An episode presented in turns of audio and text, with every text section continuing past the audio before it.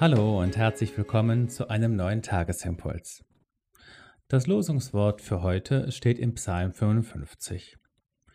Ich will zu Gott rufen, und der Herr wird mir helfen. Den Lehrtext dazu finden wir in 2. Korinther 1. Paulus schreibt, Auf ihn, auf Gott, hoffen wir, er werde uns auch hinfort erretten. Dazu helft auch ihr durch eure Fürbitte für uns. Um Erlösung beten ist die Überschrift heute. Wir müssen gerettet werden. Es geht um Lebensrettung auf unserem geistlichen Weg, um nicht mehr und nicht weniger. Sicher beten wir zu Gott und rufen unseren Vater im Himmel für zahllose Lebenslagen und Bedürftigkeiten an und erfahren seine Durchhilfe in den ganz praktischen Herausforderungen des Alltags. Das ist auch etwas sehr Schönes. Jesus ist aber nicht nur unser Unterstützer, der mithilft, dass unser Leben so halbwegs rund läuft, sondern er ist unser Lebensretter und unser Erlöser. Ohne ihn sind wir verloren und Todgeweihte.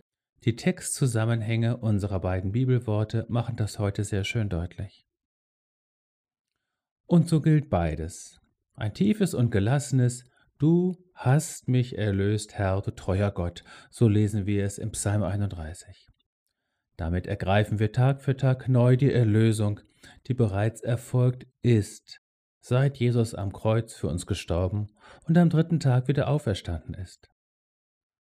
Es gilt auf der anderen Seite aber auch das Gebet, das Staupitz dem jungen Luther in dessen Anfechtungen zu beten aufgab.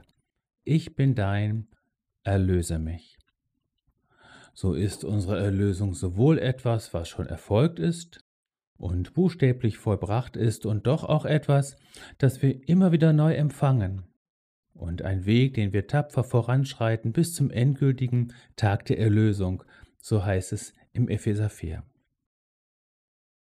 So beten wir auch in der Fürbitte für andere Menschen, für die Gemeinde und für die Welt um nicht weniger als um Erlösung.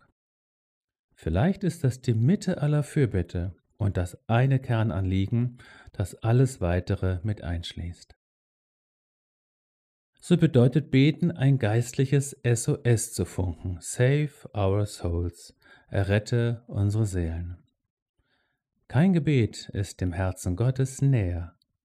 Unser Gott tut nichts lieber als das so sei gesegnet und von neuem auf deinen Weg des Heils gestellt. Sei gesegnet und gewiss, Erlösung liegt auch für dich am Kreuz bereit. Es sei deine Fürbitte gesegnet, mit ihr hilfst du mit zur Erlösung.